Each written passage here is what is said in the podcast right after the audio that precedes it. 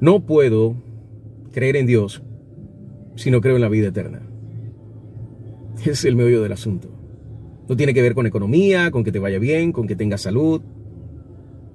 Muchos dirán que sí, que tiene que ver porque Jesús, a través de su sacrificio en la cruz, nos entregó la salud, la sanidad. Además, Dios nos dice que podemos hacer milagros en el nombre de Jesús. Y todo eso está bien.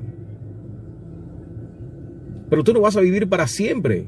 Cuando Jesús resume que el amor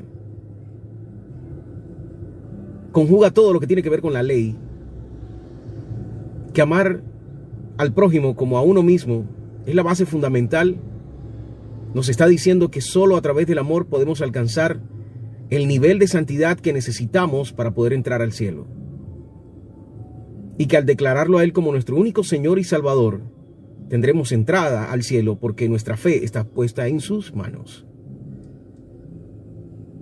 Pero no habla de tu economía, ni de que no te van a pasar cosas malas, sino por el contrario, van a pasar muchas cosas. Mientras estés en esta tierra te van a pasar cosas muy malas. Vas a recibir tristes noticias. Conozco gente fiel que diezma, que va a la iglesia, que hace grupo, que son líderes, que predican, que son apasionados por la palabra de Dios. Y aún así en pandemia les tocó cerrar sus negocios y quedarse sin nada. Muchos podrían llegar a señalarlos y decir, si te está yendo mal es porque algo mal estás haciendo con Dios. No tiene nada que ver con Dios. Tiene que ver con el hecho de que están vivos, están en esta tierra y como todos nosotros sufrieron pérdidas económicas por la pandemia. Y la pandemia tomó por sorpresa a todos los líderes del mundo. Al único que no tomó por sorpresa fue a Jesús. Porque su reino está más allá de la muerte. Porque lo que Él pretende es enseñarnos a vivir pendientes de tener una vida eterna. Eso es lo que quiere enseñarnos. A que estemos atentos y alertas para una vida eterna. Cuando Pablo le escribe a Filipenses, a la iglesia de Filipo, cuando él dice que está enseñado, ¿cómo aprendes?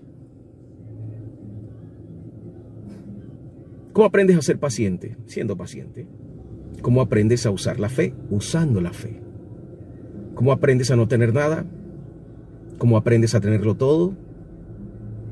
Quiere decir que en esta vida te va a pasar de todo. Vas a tener mucho y vas a tener nada.